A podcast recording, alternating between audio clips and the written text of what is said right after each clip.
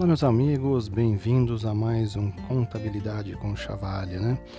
Hoje aí vamos dar seguimento aos nossos estudos em, em contabilidade básica, né? Vamos tratar um pouco aí da escrituração, né?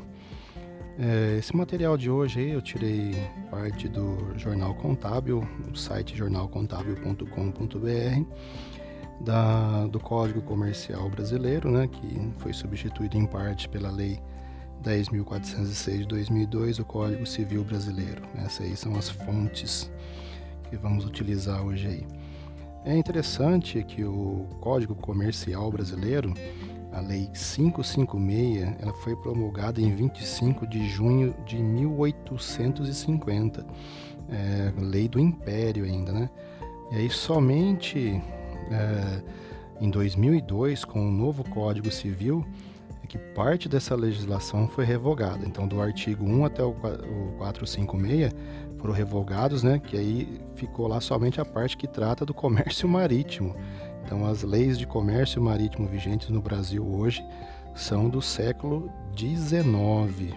Muito bem. Acredito que boa parte das leis do planeta ainda tem aí é, fundamentos no século XIX, né? Mas muito bem. A escrituração ela é uma técnica né, que consiste em registrar nos livros pertinentes os fatos contábeis e ou administrativos que ocorrem na empresa, né?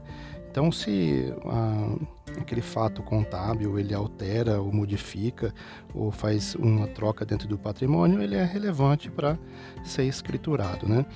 O, os principais livros contábeis, né, segundo a legislação vigente, eles são o livro diário, o livro Caixa e o, o livro Razão, e tem alguns outros, alguns outros livros complementares, como o Inventário, o Registro de Duplicatas, né?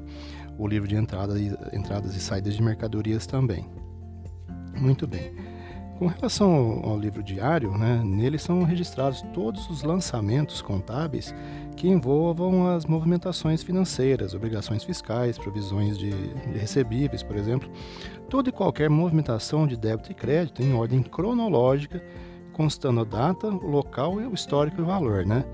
Deve ser registrado em um órgão competente, né, encadernado com páginas numeradas, sem rasura, emenda ou ou borrões, né, escriturado em, em língua portuguesa, claro, né, é, moeda nacional, é, sem espaços ou linhas em branco.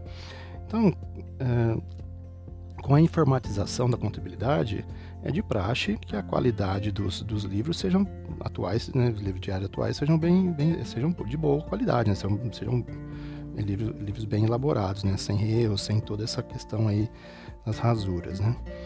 O livro caixa, é, nele são registradas as aplicações relacionadas às operações né, relacionadas aos bens numerários. Né, é essencial na elaboração da demonstração de fluxo de caixa, né, o DFC. É, seus registros devem estar em ordem cronológica também, né, devem constar data, histórico, entrada e saída e o saldo em colunas, né, e tem um caráter facultativo, tá ok? Então, pessoal, aí o livro Razão, né, ele serve para ter um controle de todas as contas que foram descritas no livro diário, né, a fim de saber sobre os registros contábeis que possam estar em, em aberto. Então, os lançamentos também deverão conter a data, o histórico para os lançamentos, né, a débito e igualmente para os lançamentos a crédito, né. Aí depois desses livros aí principais, nós temos os livros complementares, né? Que aí no caso o livro de inventário ele nele a gente registra o estoque de mercadoria, de matéria-prima, de produto manufaturado, em fabricação, né, toda aquela questão lá do, dos bens que estão é, dentro da empresa.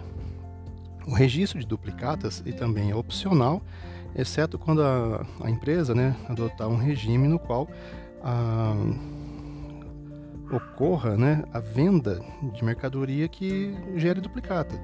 Então, quando emitida duplicata, é necessário escriturar com data, valor de cada fatura, nome e domicílio do cliente. Né? O livro de entradas e saída de mercadoria, eles são obrigatórios para quem atua no setor comercial né, e voltado à escrituração em documentos fiscais. Né? E aí tem uma coisinha que a gente tem que tratar aqui, meio rapidinho, que é com relação à escrituração contábil digital, né? Então, com a obrigação da escrituração contábil convencional, que é aquela feita à mão, né? Ou no, no computador já, para o sistema público de, de escrituração digital, né, que no caso é o SPED, né, as, as empresas devem estar atentas de verificar quais os livros estão obrigados a apresentar, porque tem toda uma legislação da, da Receita Federal sobre isso já. Né, então, mais uma vez aí, só dizendo que as fontes né, foram o jornalcontábil.com.br, o sped.rfb.gov.br e o livro Contabilidade Geral da editora Áudio, uma edição aí de 2010. Então, meus amigos, nós vamos ficar por aqui hoje. Eu espero que tenham curtido aí o material que nós providenciamos para vocês hoje. Se inscreva no nosso canal do YouTube, lá nos acompanhe nos melhores agregadores de podcast. Ah, se inscreva no canal, ative o sininho, né, para receber as novidades. Se você quiser contribuir ainda mais com o canal, né, é, tem lá o Pix, que é o contabilidade com chavaglia, gmail.com. E é isso aí, né, pessoal? Um meu forte abraço a todos e até o próximo vídeo.